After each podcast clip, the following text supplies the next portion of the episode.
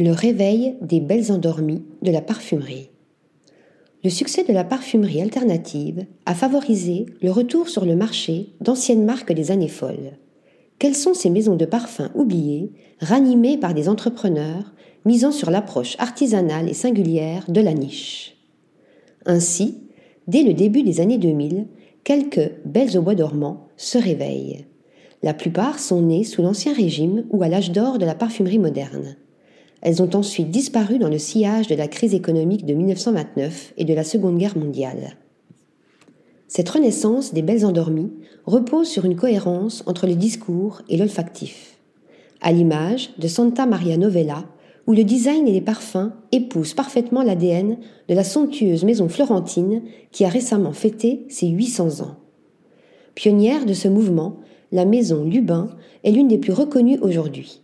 Son créateur, Pierre-François Lubin, d'abord prisé de l'impératrice Joséphine, devint en 1834 le parfumeur officiel de la cour royale.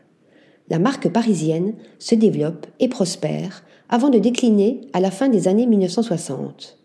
Si Gilles Thévenin rachète une société agonisante en 2003, il a depuis largement étoffé sa gamme et ouvert sa boutique dans le quartier de Saint-Germain-des-Prés. Autre icône du genre, Oubigan, célèbre maison ayant traversé la Révolution française, décline progressivement de l'après-guerre aux années 1980. Elle renaît courant 2000 pour s'implanter dans plusieurs adresses prestigieuses en collaborant avec de grands parfumeurs tels que Jean-Claude et Léna. Relancée par trois jeunes diplômés de l'école supérieure du parfum, avec l'aide de la parfumeuse Nathalie Lorson, la maison Violet propose depuis 2018 des rééditions retravaillées avec une palette d'ingrédients actuels et des nouveautés lancées en crowdfunding. Quant à la maison Chérigan, coqueluche des années folles ranimée en 2021, elle mêle aussi reformulation de succès d'antan et nouveautés inspirées de l'univers de la marque.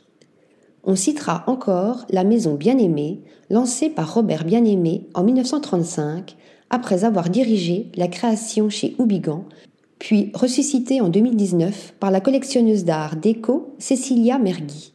Avec pour volonté de créer une marque éco-friendly, celle-ci fait appel au studio Maelstrom pour réécrire trois parfums au souffle vintage à partir des archives de la maison. D'Orsay, Le Galion, Le Jardin retrouvé ou encore Isabelle comptent aussi parmi ces marques historiques revenues à la vie au cours de cette dernière décennie après un long sommeil. Un succès qui s'explique par l'engouement pour le rétro et le vintage, très en vogue actuellement, mais aussi par un besoin d'ancrage et de légitimité qui vient nourrir l'histoire d'une maison, tout en véhiculant une image de qualité ou de savoir-faire à l'ancienne. Article rédigé par Sophie Normand.